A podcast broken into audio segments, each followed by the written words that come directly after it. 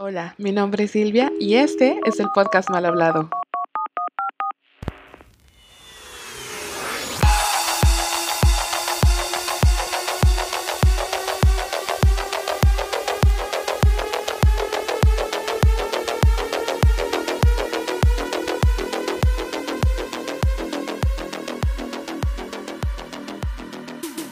¿Qué onda, racita? ¿Cómo están? Como ya saben, hoy es viernes y hoy toca micrófono compartido. Esta vez lo hacemos hasta el otro lado del charco, como leyeron en el título. Hoy estaremos platicando con Caro Gudiño y Luisea, que actualmente residen allá en París, Francia, ya desde hace un tiempecito. Y pues estaremos platicando un poquito de todo: el cambio de cultura, la mudanza de un país a otro, especialmente con esta pandemia, qué están disfrutando de vivir allá, qué extrañan de acá, etc. Les voy a hablar un poquito de mis invitados Caro, o como yo le digo Carito, ella es mi prima, una talentosa fotógrafa, trabaja en publicidad online por su cuenta y tiene este proyecto llamado Platicando en Corto. Ella convoca cortos locales, los une en este festival, se proyectan y se llega a tener un momento de diálogo entre el creador y la audiencia y se platica en corto.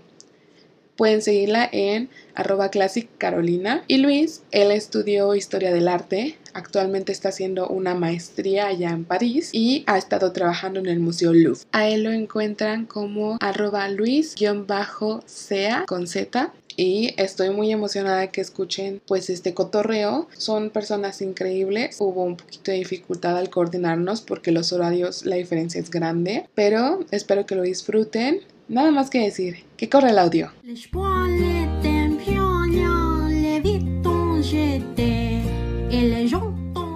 Bueno, de verdad estoy emocionada de verlos en un horario decente, porque siempre los veo a las 2, 3 de la mañana. Y gracias por aceptar la llamada allá en François. Y... Gracias por llamarnos una hora decente.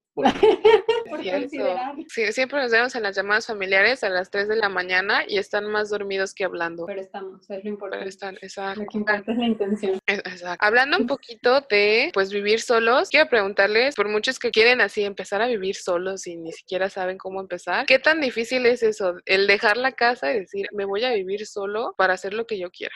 Es que eso es lo que todos creen, que es irte para vivir a hacer lo que tú quieras y no hacer lo que tú quieras. Creo que el irte a vivir solo tiene esta, como este cliché de, pues ya voy a vivir solo, puedo hacer fiestas, voy a estar con mis amigos todo el día. Voy a hacer lo que quiero. Exacto, y creo que no, no dimensionas que salirte de tu casa implica un chingo de responsabilidades, de cocinar, ir al súper, lavar ropa, limpiar la casa, pagos, muchísimas cosas que creo que no, no piensas, sobre todo cuando eres muy joven. Creo que cuando tienes 18 años, 20 años, te quieres ir de intercambio y lo haces, es como que una experiencia muy, muy en ese sentido, pero ya que estás más grande, que ya es como independizarte completamente, es otro pedo, no, no es, o sea, en el caso de los hombres, por ejemplo, no es de que va a haber 10 mujeres en tu casa que no conoces y así, creo que no, no piensas hasta que ya estás en el lugar y que ya dices, ah, tengo que pagar la luz o tengo que limpiar, tengo que recoger o no tengo ropa limpia para mañana, ahí te das cuenta de, lo difícil que es vivir solo. Sí, para mí la verdad fue un choque porque yo nunca había pasado fuera de mi casa más de tres semanas. O sea, yo nunca hice intercambio cuando me fui, según yo, a vivir fuera, que ahorita suena a nada, pero estuve dos meses en campo, volví a las tres semanas, estuve un tiempo, luego me fui. Entonces, realmente ahora ya llevo mes y medio sin ver a mi familia y es muy, o sea, de verdad, nunca había estado tanto tiempo fuera de mi casa. Y creo que ha sido como un cambio muy padre, pero a la vez muy fuerte y radical por eso mismo, porque como que de, pronto de tener una dinámica de una familia de tres donde eh, había alguien que nos ayudara y mi mamá se encargaba como de todo lo que era la casa y mi hermano y yo realmente cada quien lidiaba con su chat, pero no teníamos como una responsabilidad más allá. Acá tienes que llevar tus cuentas con mucho cuidado, porque si no pagamos la renta, este, nos sacan. Como dice Luis, tenemos que lavar, cocinar, hacer el mandado. Eh, mis horarios han cambiado mucho. Yo antes cuando vi en mi casa, eh, me levantaba súper tarde, hacía todo como yo quería, eh, si no quería no desayunaba y no había problema porque luego iba a haber una comida o algo iba a pasar. Y acá no, o sea, me tengo que levantar temprano porque hay que ir a, porque hay que hacer el desayuno, hay que lavar ropa porque hay que hacer el pendiente, porque tengo que trabajar, tengo que buscar más trabajo para poder pagar todo porque París es un poco muy caro. Entonces, es un choque muy grande y si muchas personas ven que, ay, voy a ir a vivir solo, está muy padre. O sea, sí está padre está padre por una parte y, te hace creer, yo siento que te hace crecer, no quiero decir como, uy, vi el crecimiento de mi vida en este mes no, medio, pero, muy rápido, pero si asumes como responsabilidades o cosas que acostumbrado que tu mamá hiciera y las das muy por alto y cuando tú las tienes que hacer es como, ¿cómo se hace esto? Ya estoy muy estresada, no sé hacerlo y, y te haces bolita y lloras y valoras a tu mamá 40 mil veces más. Eh, y como dice Luis, yo, o sea, yo nunca estuve en intercambio, pero la vez pasada que yo me fui a vivir iba con una amiga, íbamos con todo pagado, era como un viaje de vacaciones. Ese así es un intercambio. Entonces, era un plan muy relax y ahora no digo que no sea relax, pero es tal cual como ya tener tu vida de adulto y es el meme de ya no quiero. Eh, pero no, la verdad es que al final sí lo quieres porque está también muy padre. Justo hace un hablábamos que es como una satisfacción propia el decir, nosotros pagamos nuestra casa, nosotros pagamos de nuestra luz, de súper, eh, y la verdad es que no vivimos como tirados afuera en el piso. La verdad es que hemos logrado hacerlo. También entras en una nueva dinámica,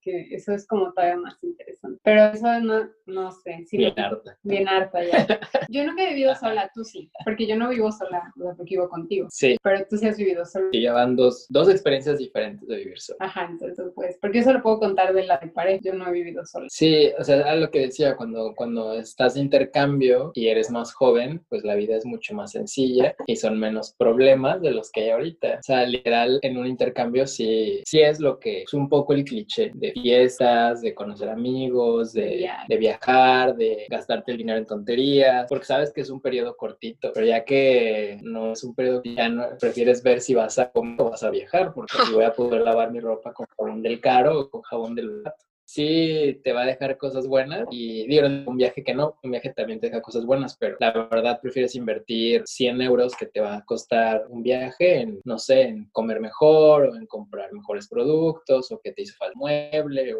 Ah, eso, eso ha sido como otra cosa muy divertida porque, bueno, creo que a diferencia de cuando te vas de intercambio o te sales por un periodo, en ese momento no tienes como que decorar tu casa porque va a estar ahí solo una cantidad de tiempo y no es tuya. Acá, pues, de entrada mínimo es una y quién sabe cuánto. Entonces ya es como tu casa. Pues también eso ha sido algo como chistoso el, ok, realmente, o sea, cosas como que fuimos enormemente felices cuando compramos nuestra licuadora, ¿sabes? Este, la valoramos mucho y la amamos y una vez compramos un mueble para la entrada porque dejábamos todo en el piso porque no había un mueble y tenemos ahora un mueble y nos sentimos señores, pero, pero lo que es, empiezas a gastar en eso y siento que muchas personas creen que te vas a vivir solo y puedes gastar en todo el día en comprar comida lo quieras, en irte a un lugar o no sé. hay gente que lo hace. Hay gente que lo hace. Y es muy respetable. Ok, ya entonces quedó claro que el, el adaptarse es un poquito complicado de por sí y ahora ustedes se regresaron, ya llevaban un ratito en Francia y se regresaron cuando empezó la pandemia, luego se volvieron a ir. Ya viajando en situación de pandemia, ¿qué tan complicado, qué tan diferente fue proceso de viajar? No, fue como si hubiera una apocalipsis zombie. El aeropuerto de la Ciudad de México vacío, pero así vacío total. Y pues nos, nosotros viajamos en junio, todavía estaba más fuerte acá en Francia porque ha bajado bastante. Cuando volvimos de México a París, acababan de salir como del confinamiento y volviendo a la nueva normalidad. Y en México estaba como estallando muy gacho, ¿no? Entonces el aeropuerto solo fue todo un proceso a abordar, o sea, era pasaporte, visa, un documento jurado de que no teníamos COVID, de una atestación de desplazamiento francesa, donde decías a dónde ibas, cómo te ibas a desplazar, el por qué. Un montón de papeles que usualmente no llevas, que de verdad te checaban al día de la letra. De hecho, a nosotros nos tardaron en mostrador muchísimo porque eh, los de Aeroméxico decían es que ustedes no tienen residencia y tuvieron como que firmar que la visa contaba con un permiso de residencia temporal, pero al final de cuentas lo era. Pero sí, como mucho protocolo, pero por ejemplo, el vuelo largo de México a París, pues son como 11 horas. Y con cubrebocas y careta. O sea, no se puede tener cubrebocas bajo ninguna razón. Luis y yo optamos por viajar con careta. Las comidas obviamente diferentes. Ya no te dan de que, ¿qué quieres? ¿Te espagueti o pollo? Eh, te daban una charola ya con todo preparado, con mucho cuidado. Querías, te la aventaban casi, ajá. Y era como ah, lo que cenabas. tratabas como, tú mismo tratas como de no pararte al baño, eh, no pararte a nada, con mucho cuidado cuidado todo. Y, y fue raro justo cuando viajamos París, México en marzo, que empezaba todo en México y en París estaba caótico. Fue súper diferente porque Luis y yo nos subimos con cubrebocas y mucha gel antibacterial y todos los cuidados y todo el mundo como que nos veía raro. Y de hecho, cuando nos subimos al avión en marzo, de vuelta a México, hicimos esto de antes de sentarnos, ya el, el, el, asiento y la mesa y el porta... descansabrazos. El descansabrazos, ajá, y la ventanilla, o sea, todo. Y todos nos veían como de, ¿qué están haciendo? Porque en ese momento no había, o sea, no había las medidas de higiene que ahorita. No, no, te decían, ay, hay filtros y ponemos desinfectante cada web y espacio. Sí, como que apenas estaba surgiendo esto de los gestos, aquí le dicen los buenos gestos, que es la sana distancia y los gestos de higiene. Entonces como que sí nos veían extraño, pero si no, viajar fue, fue muy raro, fue muy incómodo porque, o sea, la que si llegas y te duele mucho de la careta, no sé, yo sentía también como que te... Sí, las orejas te duelen mucho, entonces bueno, muy diferente, pero al llegar acá pasó algo como muy chistoso porque antes, ¿no? Eh, Luis me decía que eh, eh, a él le, le llamaba la atención que aunque el virus estaba muy fuerte aquí en Francia, los franceses no asumían ninguna medida voluntariamente. Era hasta que, o sea, el gobierno tenía que decir, tienen que portar carilla obligatorio para que ellos lo hicieran. Entonces, en marzo, Kelly y yo estábamos aquí con nuestra gel antibacterial, con nuestra mascarilla, cuidando la distancia, éramos como los raros. Y volvimos y como ya, como casi impusieron las medidas como protocolo. Tenían tres meses encerrados. Ajá, y duraron un rato encerrados, es como que lo respetan mucho, entonces al contrario, es como... Lo respetan hasta donde ellos, los franceses tienen una manera de actuar muy, muy rara. Yo digo que no tienen sentido común. Eh, saludos a Francia. Ajá, saludos en pero, pero no tienen sentido común de que aceptan las reglas cuando alguien de jerarquía se las dice. Pero si no, ellos no lo, por iniciativa propia, como que no lo hacen. Y me ha pasado en lugares, o sea, en restaurantes, en escuela, justo con esto, con lo del virus. O sea, si nadie les decía, hay un virus, es peligroso, tienes que usar un cubrebocas porque si no te vamos a matar, la gente no lo usaba y como que no entendían que había, que hay una problemática mayor. Incluso aquí, la, digamos que la regla es solamente en espacios públicos, digo, espacios cerrados. Entonces, literal, la gente trae su cubrebocas guardado, se van a meter al metro y se ponen el cubrebocas y en cuanto salen del metro se lo, pero ya no continúan con el cubrebocas porque la regla es no solo para, para aquí, o sea, si entras en estos 10 metros necesitamos cubrebocas. Entonces su mente es como solo en estos 10 metros voy a usar cubrebocas. Y así funcionan los franceses. Entonces cuando el virus estaba empezando, nadie les decía que el cubrebocas tenía que usar, nadie lo usaba, estaban tosiendo, estaban estornudando en el metro, y literal nadie usaba gel antibacterial, de verdad éramos los únicos que usaban gel antibacterial en marzo, justo antes de que aquí explotara el virus, que yo creo que tuvo mucha culpa eso, porque realmente la gente era como, ah, pues sí, no va a pasar nada, y boom, encerrado. Sí, la verdad es que nosotros nos fuimos cuando iban como en 20 mil casos. No, iban aquí como 5 mil casos. No, ya iban en... Estaban subiendo apenas como para mil casos diarios y ya la siguiente semana ya están de que a tres. Sí, y, y las personas seguían nada, pero ahora tú vas y, y, es chistoso porque, por ejemplo, yo le, comento a Luis, o sea, yo me siento segura en el metro y, o sea, en estos espacios cerrados, eh, la verdad es que todo el mundo cuida, al menos hacerlo, a lo mejor porque se los imponen, pero al menos lo hacen bien, ¿no? Por ejemplo, en México a mí me interesaba mucho cuando yo iba en la calle y veía que traían el cubrebocas en la papada. O llegué a ver de verdad personas en el súper, de verdad con el cubrebocas como enrollado como si fuera una dona en la muñeca, ¿sabes? Y era como, dude, neta, quítatelo, o sea, no te sirve de nada ni en la muñeca ni en la papada. Ajá, o sea, si lo estás no lo hagas, ¿sabes? O sea, es peor. Entonces, ido y nada más es lo mismo. Y, y creo que al menos acá como que tienen la noción de cómo se usa el cubrebocas. En México, eh, porque si las reglas no las siguen completamente, digo, no, no digo que aquí todo sea perfecto, porque realmente el 80% de las zonas lo hace, pero hay un de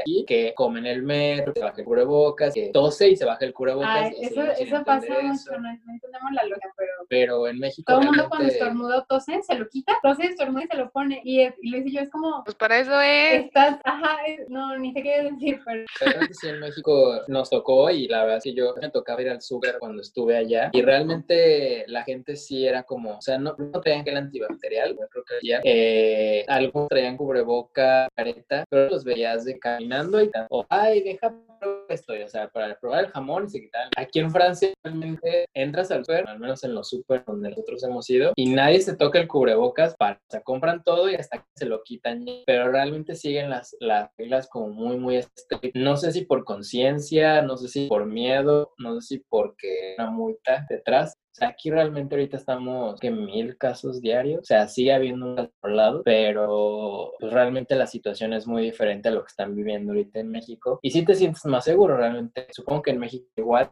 ya todos los establecimientos tienen gel, no puedes andar sin cubrebocas en lugares cerrados, en comerciales, en los restaurantes solo te lo puedes quitar para comer y te lo tienes que poner para ir al baño. Ah, o sea, sí, realmente no sí son muy, son estrictos, son muy estrictos aquí. Eso pues te da una cierta tranquilidad de que pues, al menos tu riesgo de contagiarte es menos. Sí, Sí. como debería de ser. Y hablando en cosas más alegres, ya para evitar esto, ¿qué es lo que más han disfrutado así de, de vivir o, o de estar en, en París? El pan. Ah, y la Ben Jerry's. Digo, la Ben Jerry's es algo como americano, pero la descubrí aquí en Francia.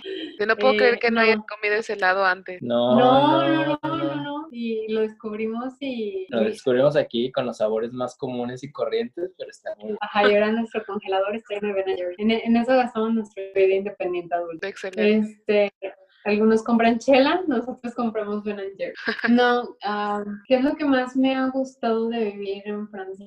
Pues no, yo no siento ahora que pueda decir todavía como sé que vivir en Francia porque llevo un mes y medio, entonces siento que más como todavía unas vacaciones largas. Pero algo que a mí me ha gustado mucho es el orden, definitivamente. Me gusta mucho que en todo, no solo como en las reglas y sí, o sea, todo es muy ordenado, eh, aunque hay pros para todo, porque todo tiene un proceso. Le dan un seguimiento, tiene una razón, no sé, o sea, como que te aseguran que todo va a salir y sale, o hasta el momento, y las personas siguen mucho ese orden, entonces también no, no, es tan caótico. Y algo que me ha gustado también mucho es que a donde sea que vaya, hay algo nuevo. O sea, no, no sé, pues, pero siento que ni en un año voy a acabar de conocer la ciudad como eh, es demasiado en todo sentido. es, es muchísimo, pero también hay mucha historia en, en todo. Entras a los panteones y tienen, yo tengo esto que descubrí, que en los panteones cuando alguien falleció por la Primera Guerra Mundial, tienen como un conmemorativo y tiene la,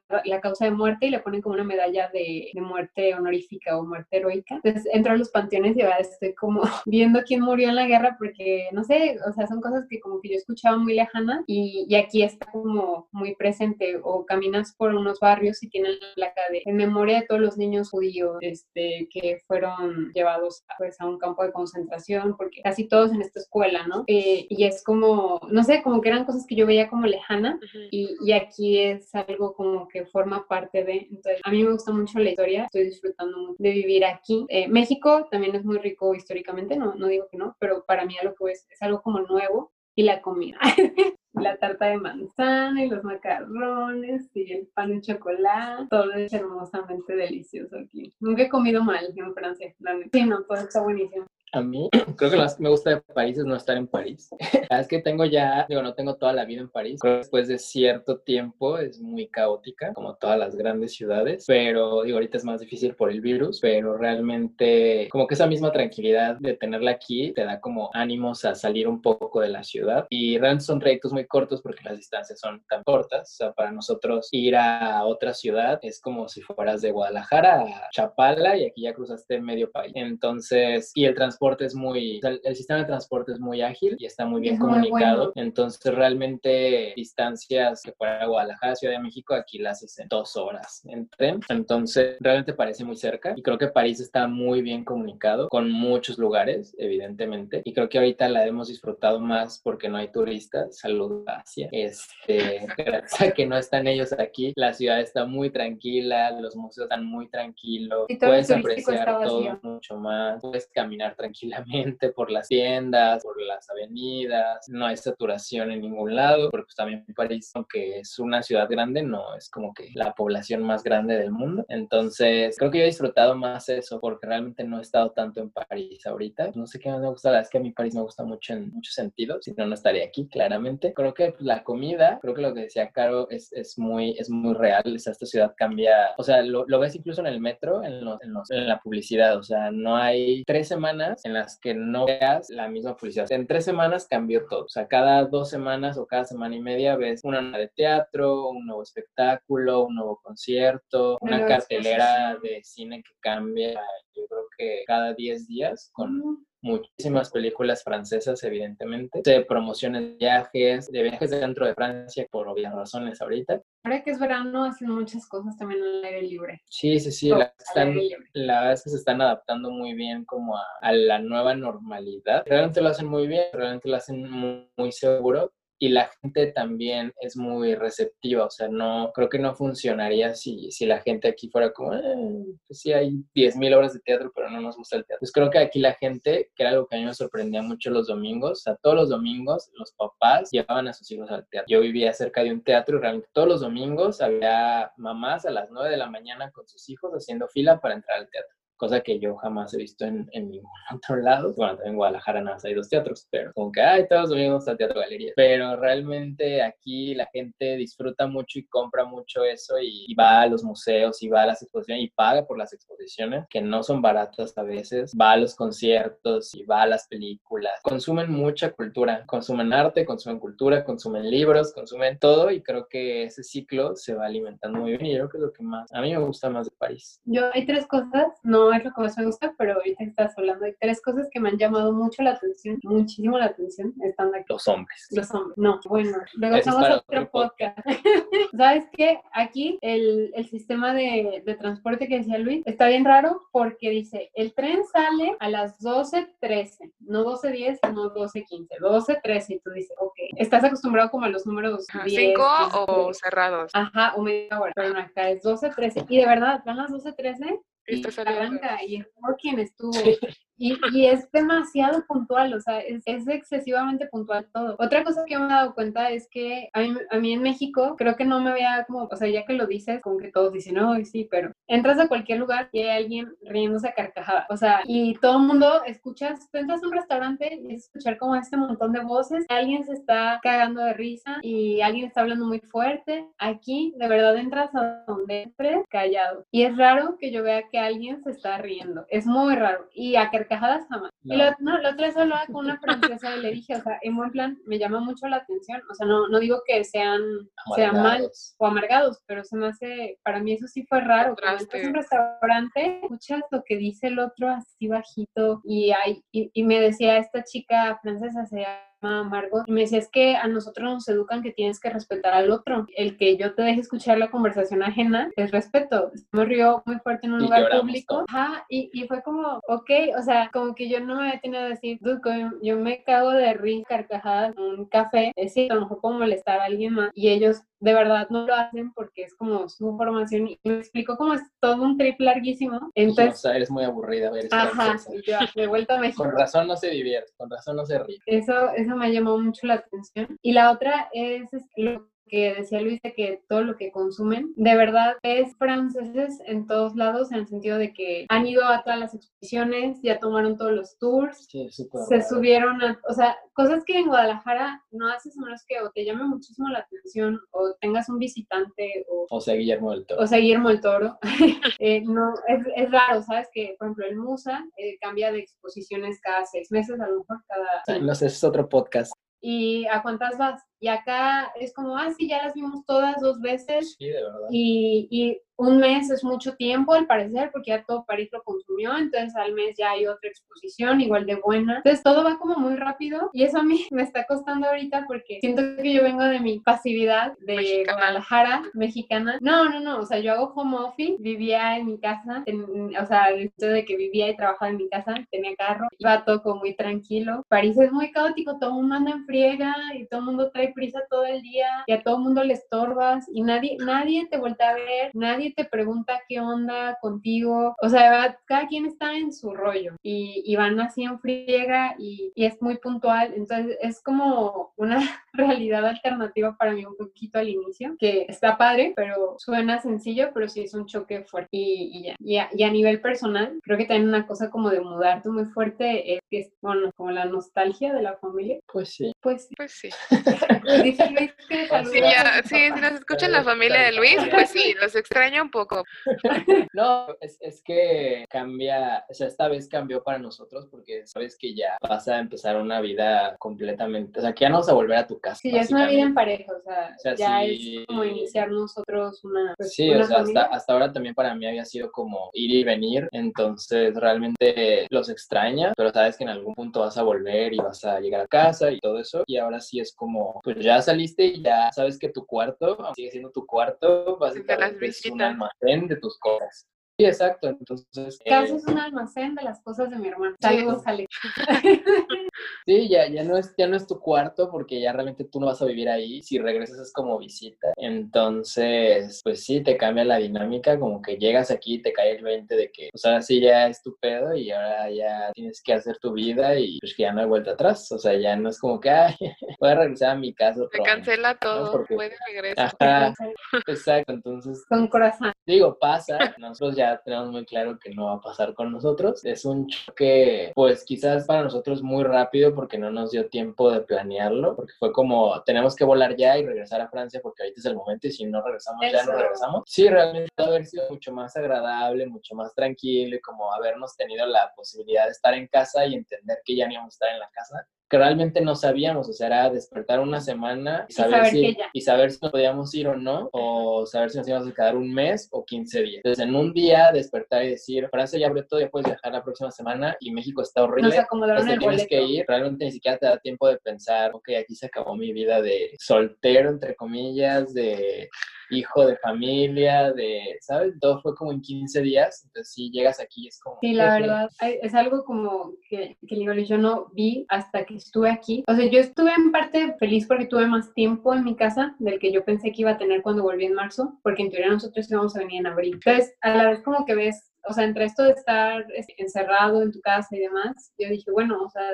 de un mes que yo sentía poco con mi familia, tuve tres meses, ¿no? Entonces estuvo padre, pero yo la última vez que vi a toda mi familia, no fuera mi hermano y mi mamá, fue en mi cumpleaños y yo cumplo en enero. Y fue la última vez que yo vi a todos juntos. O sea, yo desde ahí no, no los volví a ver a mis primos, a mis abuelos. A mis abuelos sí, pero no tanto. Y sabes, y yo me considero bastante unida a mi familia. Entonces era como una despedida muy importante para mí, que sí hubo porque todos ustedes lo hicieron. Eso sí es mi prima, todos los que escuchan. Pero fue con Susana a distancia, fueron cinco minutos. O sea que igual los aprecio mucho, pero sabes que no los vas a volver a ver en un tiempo, no los has visto en un tiempo. Creo que ni ustedes ni yo alcanzamos como a procesar que ya me venía, porque como dice Luis, fue despertar un día y decir ya se abrieron las fronteras. Este, ¿Qué día nos van a cambiar el boleto? Hablamos de Aeroméxico, fue como tal fecha, faltan dos semanas y en dos semanas fue mudarnos. O sea, algo que él y yo incluso pensábamos que iba a pasar hasta septiembre, de pronto fue en dos semanas te vas, ¿no? Entonces, ni de mis amigos, yo tenía la muestra planeada y no se hizo la muestra y para mí también eso era como un cierre bonito de lo que había hecho en Guadalajara y, o sea, no sé, como muchas cosas que no alcanzas como a procesar y, y dice Luis, bien, o sea, no alcanzas como a procesar, ya no voy a volver a mi casa porque estás más como en el rush de tengo que recoger, tengo que juntar mis papeles, este, mis ahorros, tengo que vender ropa, vender ropa, entonces... Y luego darte cuenta que no debiste vender esa ropa. Y luego darte cuenta que no debiste vender esa ropa.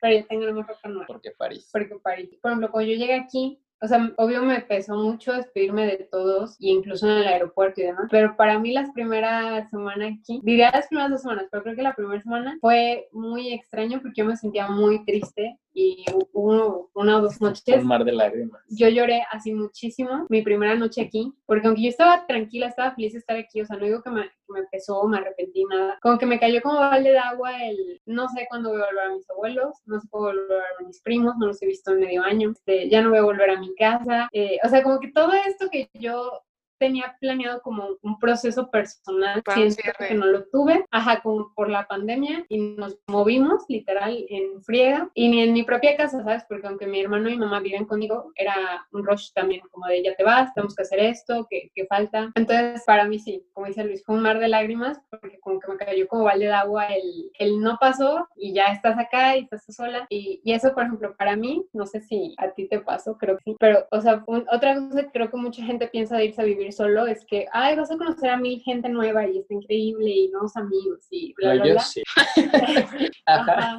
No, pues yo llego y yo no estoy inscrito en una escuela, este, yo sigo con mi home office, entonces realmente yo aquí no, o sea, no conocía a nadie más que a Luis. Ya después de mes y medio tengo dos o tres conocidos y estoy haciendo una amiga y demás, ¿no? Pero, pero eso también es, un choque fuerte que cuando, volteas y dices, es que solo hay una persona porque no por grosera, no por amargada, ¿no? porque realmente no conozco absolutamente a nadie más y evidentemente este no es el momento para conocer personas. Pues ¿Sabes? Entonces, eso también como que para mí fue un, choque fuerte que creo que se propicia un poquito más por la pandemia, porque de ser otra forma, a lo mejor, como dice Luis, sales con algún amigo, de alguien o el conocido, o sales a pasear, y acá pues no. Sí, ahorita no se puede nada de eso. Pues sí, pero igual el proceso pasa y ya estoy bien.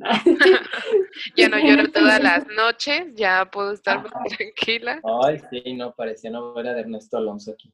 La sí, sí, sí, la, sí, me pesó, mucho. En febrero salimos a cenar ella y yo. Ajá, ahí me dijiste, ya me voy. Y me dijiste en abril, a finales de abril, no le digas a nadie porque tenemos una tradición, ahí era los viernes, noche de primos, juegos de mesa, y ahí tenía como que planeado decirnos una despedida chida y todo eso, pero... Nunca llegó. Nunca llegó. También con la familia, sí, juntarnos todos y que lo dijera, tampoco se dio. No, de verdad, yo tenía como mucha ilusión de este momento donde para mí era importante que toda mi familia entrara por mí, ¿sabes? Que había tomado la decisión de irme a vivir a otro país.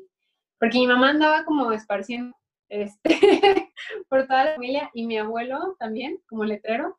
Pero para mí sí era importante que yo decirlo, me voy a ir a hacer vida allá, ¿no? Al menos entrado un año y me voy a ir a vivir con Luis y vamos a estar en París y demás. Y no, no pude decírselo a nadie más que por mensaje de texto y más como me voy en dos semanas porque llegó la pandemia y ni siquiera eso, o sea, ni siquiera tuve como esa experiencia de preguntarle a la gente que me iba. De pronto los vi y se quedaron en que, pues en que yo estaba en México y no los he vuelto a ver, me despedí de ustedes de lejitos y, y ya, o sea, no hubo, ahí siento yo que hay como todo un hueco que quedó para mí personalmente. Eh, nosotros los veíamos somos mucho de fiesta y sí, obviamente iba a haber una despedida y todo el rollo y muchas fiestas por eso, pero pues no se pudo. Pero cuando vuelva.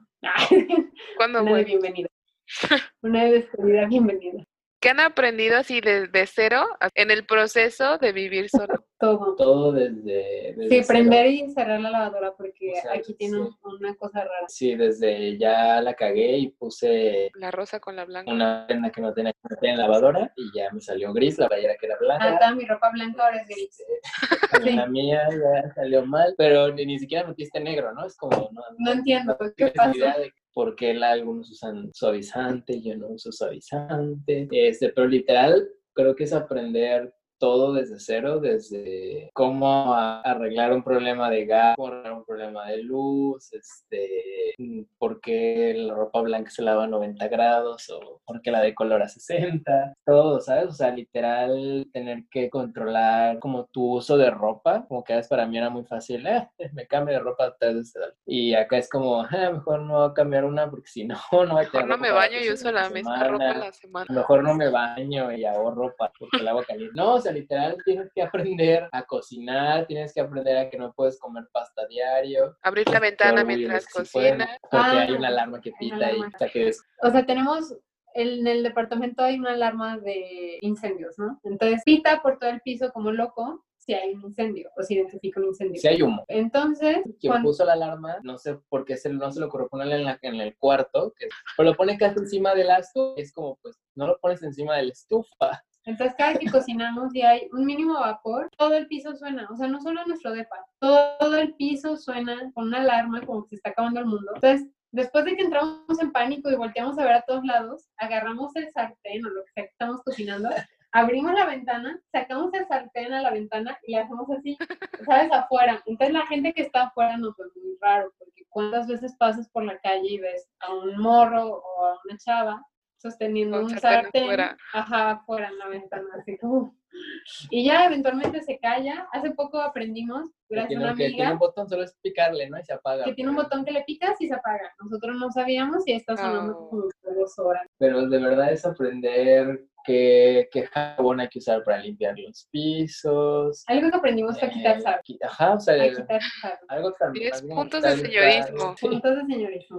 Qué cinta pega mejor en las paredes, todo lo que no, o sea, digo, si en tu casa estás acostumbrado a hacerlo, pues realmente no es como que aprendas mucho, pero si no estás acostumbrado a hacerlo, creo que sí tienes que aprender todo desde cero, ensayo y error, ensayo y error, ensayo y error hasta que te sale, o sea, literal, yo creo que si un día la cagas en la lavadora, a la siguiente ya sabes qué no meter, no sé, hasta la comida, ¿sabes? De que se me olvidó sacar un topper y ya te acuerdas de que si no sacas el tope, eso va a empezar a crear ahí O hay alguien que deja la leche, coronavirus, hay ¿no? alguien que deja O- la leche afuera del Este, se sí, o, guardarla.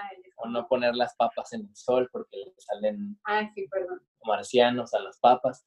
Eh, o sea, literal, aprendes todo desde cagándola. O sea, entre más la cagas, más aprendes cuando vives solo. Porque es la única manera, o sea, ya sabes que a la basura no le puede caer agua porque si no al otro día parece que tienes ahí el semefo a un lado.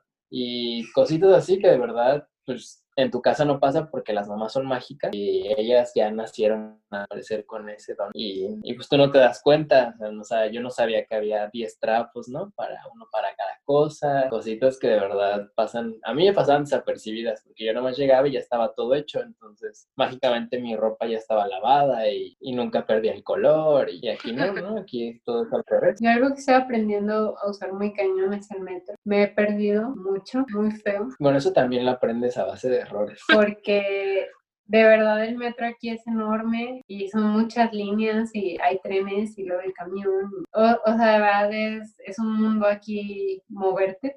Entonces yo estoy aprendiendo a base de muchos errores porque sí, sí me he dado unas perdidas muy buenas en el metro Y en la ciudad. y en la ciudad caminando. y- o sea, en general. eh, para mí soy despistada, pero aquí es como de una calle se hacen cuatro. Me dijeron que derecho, pero no hay ninguna derecho, ¿sabes? Se abren cuatro. Es Ah, me acuerdo cuando ibas de- del departamento de Luisa Luz y que de hecho estabas caminando al otro lado y que no sabías que era el carrusel y que no encontrabas el carrusel. Es que eso no es mi culpa, nada de eso fue mi culpa. Y es una línea recta, era una línea recta, No. solo había que caminar derecho, pero agarró Es una que tú me dijiste, tú me dijiste. Es que Luis me dijo, o sea, Luis me mandó mal las instrucciones. Yo confío en ti, es el problema. Yo le expliqué y no escuchó mi audio. No escuché el Donde le último. decía, ah, me equivoqué. Literal me mandó como tres audios explicándome, escuché todos, menos el último que duraba como dos segundos, porque dije, ¿Qué decía? Me equivoqué, es por la otra calle. ajá. No, y luego para enterarme que literal la línea de metro que tenía a media cuadra me dejaba en la puerta No, del además museo. se perdió dos cuadras antes de llegar al museo. O sea, era como. O sea, literal, en esa calle ya se alcanza a ver el museo. De todas las maneras. Sí, no. pero eso nos pasa a todos en el metro. O sea, cuando no conoces un metro, y más aquí que son 14 líneas y 6 redes o 7 redes, y aparte trenes regionales, cientos de autobuses, la verdad es que sí es muy complicado ubicarte. Sobre todo cuando vienes de un lugar donde hay dos, dos líneas de metro y tres estaciones, ¿no? Que si no el centro es San Jacinto. Entonces aquí pues sí hay muchísimas y te pierdes muy fácil, pero ya después, después de tantas perdidas, ya le agarras la onda, ya sabes dónde bajarte, dónde subirte, dónde sales más rápido. Sí, ya, te vas, te vas adaptando, pero eso sí ha sido todo un... Pues así es la vida. ¿Hay algo que hayan tenido que renunciar viviendo solos? Así algo que hayas dicho, esto lo tengo que dejar de hacer porque estoy viviendo con otra persona o porque esto no es bueno. Como salir con otras personas. Como Ah, salir con otra gente, vida social. Ok, ok. Yo esperaba así de, sí, ya aprendí a ser organizada, algo así. Se vale. Mis citas en no, Tinder, creo que, ajá, como, como borrar Tinder, a eso te refieres. porque lo Este, instalamos.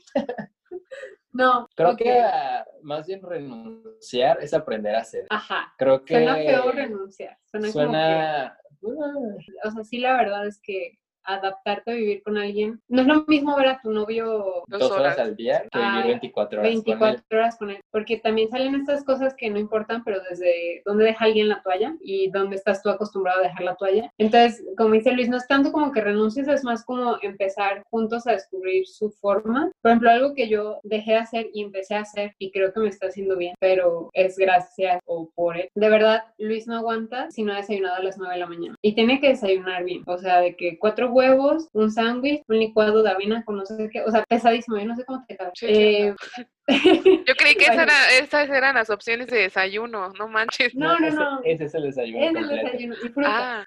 Ajá. Y yo estaba acostumbrada de que un licuado y vámonos, y el licuado sin avena, ¿no? O sea, era frutita y... Mucho licuado de nada. Entonces, eso, eso ha sido algo porque siento yo que estoy desayunando más y eso es bueno, pero yo no lo hacía, ¿sabes? Entonces, como que la primera semana para mí era como extraño el que había que hacer un montón de desayuno porque si no, no podíamos salir. O yo, por ejemplo, soy mucho de que yo puedo comer muy tarde, o sea, y no pasa nada. Y en general Luis es mucho hora, o sea, creo que este resumen. Entonces, si Luis no ha comido a tal hora, se, o sea, se siente mal, o sea, te empieza a oler la cabeza y, no ha comido y se enoja y así. Y come y pum, es la persona más favorable del mundo. Entonces, para mí no era como, o sea, yo estoy acostumbrada a que a veces puedo comer a las dos, pero si como a las cuatro está bien, o sea, tengo hambre, pero no me pongo de malas, ni se me yaca, no. Entonces, como siento que en eso me he disciplinado más y en mis horarios de dormir, cañoncísimo. Eh, como decía hace rato, yo me despertaba, pues a veces temprano, a veces tarde, pero realmente es que no había un horario porque todo era en mi casa como office, entonces tenía como esa libertad. Pues ahora que vivo con Luis, a las siete y media, ocho de la mañana, ya está muy activo y despierto. Entonces, pues eso ha cambiado porque de verdad he ajustado mis horarios de, dormir, pero no es malo, ¿sabes? O sea, al final creo yo que estoy mejorando mis hábitos de sueño y de desayuno. Y o sea, sí hay muchísimas cosas, ¿no? O sea, desde cómo comemos. Eh, yo estoy acostumbrada que siempre en la comida hay sopa y él, él, un día me dijo, es que siento que comemos mucha sopa. Y es como, ok, o sea, tengo que bajarle a la sopa, ¿sabes? Pero yo estaba acostumbrada que... Que se anda todos los días y sopa guada. Todos los días. No, pues sí, entonces como que vas aprendiendo, pero la verdad es que es muy bonito. O sea, a mí se me ha hecho muy bonito como este proceso de descubrir como juntos cómo es nuestra dinámica ya viviendo y no solo como pareja en el sentido de vernos un rato. Para tú di cosas bonitas. Creo que esto no lo van a editar.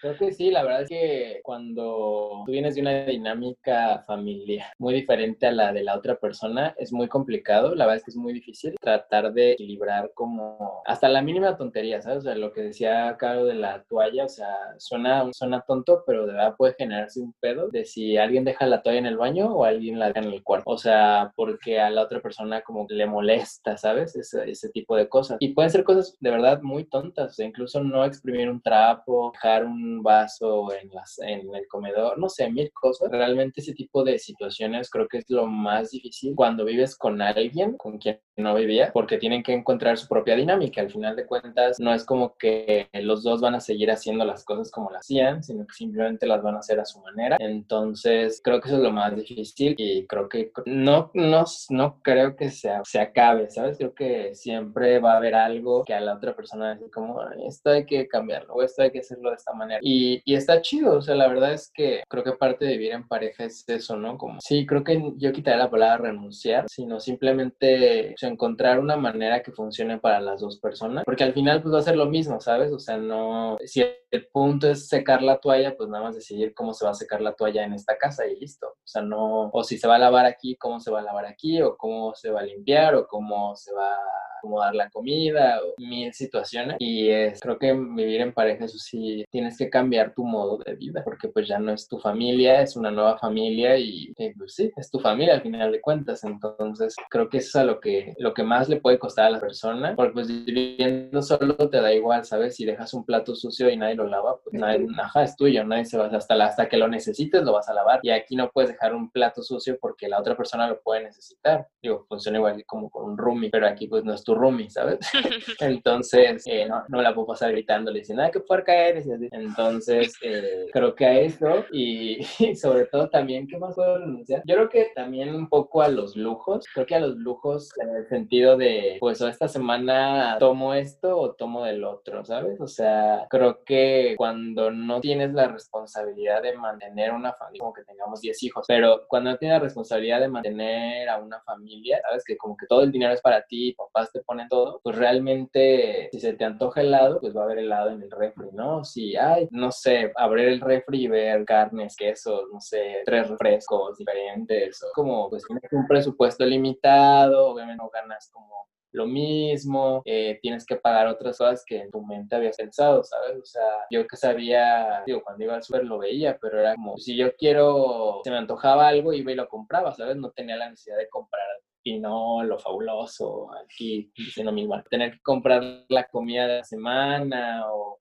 que se descompuso esto o que hay que arreglar esto en la casa, eso pues no te pasa por la cabeza, entonces aquí ya que estás aquí realmente sí es como, tengo que tener bien planeado el presupuesto y no salirme de ese presupuesto y renunciar a veces a cositas. De nieve necesitas comprar sí, exacto, como hoy sabes que esta semana no se puede porque necesitamos comprar esto o porque se fundió el foco o porque hay que comprar más productos para limpiar el baño o porque ya se fregó, el, ya se rompió el bote de basura o cosas que salen, realmente sí tienes que empezar como a renunciar a tu vida anterior para adaptarla a tu nueva realidad. Creo que es lo más difícil de todo y más cuando vives con alguien más. Ya, por último, también para dejarlos dormir, aunque sea un ratito, ¿qué es lo que más extrañan de México? Realmente creo que a mi familia, de verdad, o sea, de verdad, de verdad, estaba como muy habituada a, o sea, extraño mucho como, yo, yo me enojaba mucho cuando estaba yo ocupada y llegaba mi hermano y me aventaba y cosas así. Y me golpeaba, me, golpeaba, y me tiraba por la ventana. Y... Relaciones sanas.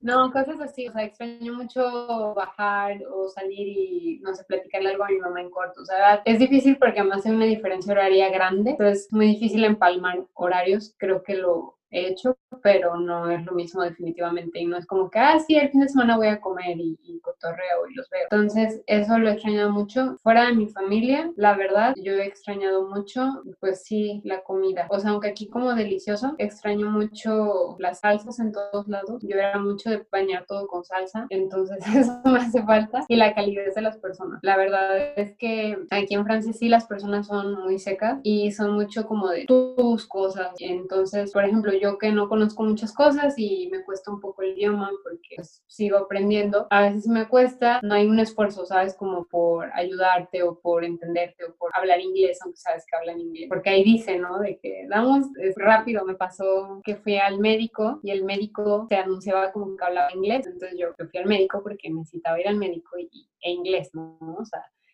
y el señor nunca me habló en inglés, todo el tiempo en francés y yo salí muy... Ah.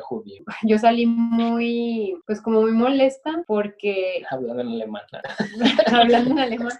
No, no, salí muy molesta porque él sabe hablar inglés, él sabe que yo no hablo francés al 100 y no hizo el mínimo esfuerzo. Y en general, o sea, es como la anécdota como más cañona que yo sentí como mucha impotencia, pero en general eh, así son aquí en todos lados, o sea, las cosas son así, si no las entiendes, si no las sabes tú, es tu rollo y el idioma es una gran barrera. Entonces, aunque entiendas y sepas cómo defenderte, si sigues, cuando vas a un banco y quieres abrir una cuenta, no es tan fácil, ¿no? Te pueden ensartar 10 seguros y tú, sí, sí, sí. Sí, güey, quiero una cuenta.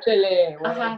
Y en México yo sí me he dado cuenta que es al revés, o sea, cuando alguien llega, hay como esta calidez como de intentar ayudar, ¿sabes? Tratar de ver cómo se soluciona. O no digo que todo el mundo sepa hacerlo, pero al menos me consta que he visto a muchas personas intentar hacerlo en desde turismo hasta personas cercanas, restaurantes, que hacen como un esfuerzo, ¿no? Y, hay como esta calidez de ayudar y como de, de, dar una bienvenida, no, no de que, uy, la fiesta, pero como no, no eres alguien aparte, y acá sí siendo está muy marcado como tú no eres francés, ¿sabes? Y, y eso lo extraño mucho de México, como esa calidez de que no importa qué, es alguien te dice buenos días, alguien te va a ayudar, alguien te va a resolver tu duda. Digo, ya cómo lo hacen en Francia, pero... Ah, yo no extraño la comida, la verdad. Ah. Eh, pero es que la verdad es que... Pero está diario haciéndose quesadillas y echándole salsa aquí. Pues ya la tengo aquí. Pero realmente, o sea, lo, lo, que yo le decía a Caro es, yo vengo a un país, al menos en mi caso, es porque quiero aprender de este país, quiero aprender su cultura, quiero aprovechar que estoy acá. Pues si quisiera estar comiendo mexicano y hablando con mexicanos y estudiando en español, que me vengo a Francia. Entonces yo no extraño en ese sentido eso. Creo que ahora, ahora esta vez extraño sí también más a mi familia, a mis amigos y esa sobre todo, creo que ya lo decía Caro, el que llegas aquí y no conoces a nadie y ya en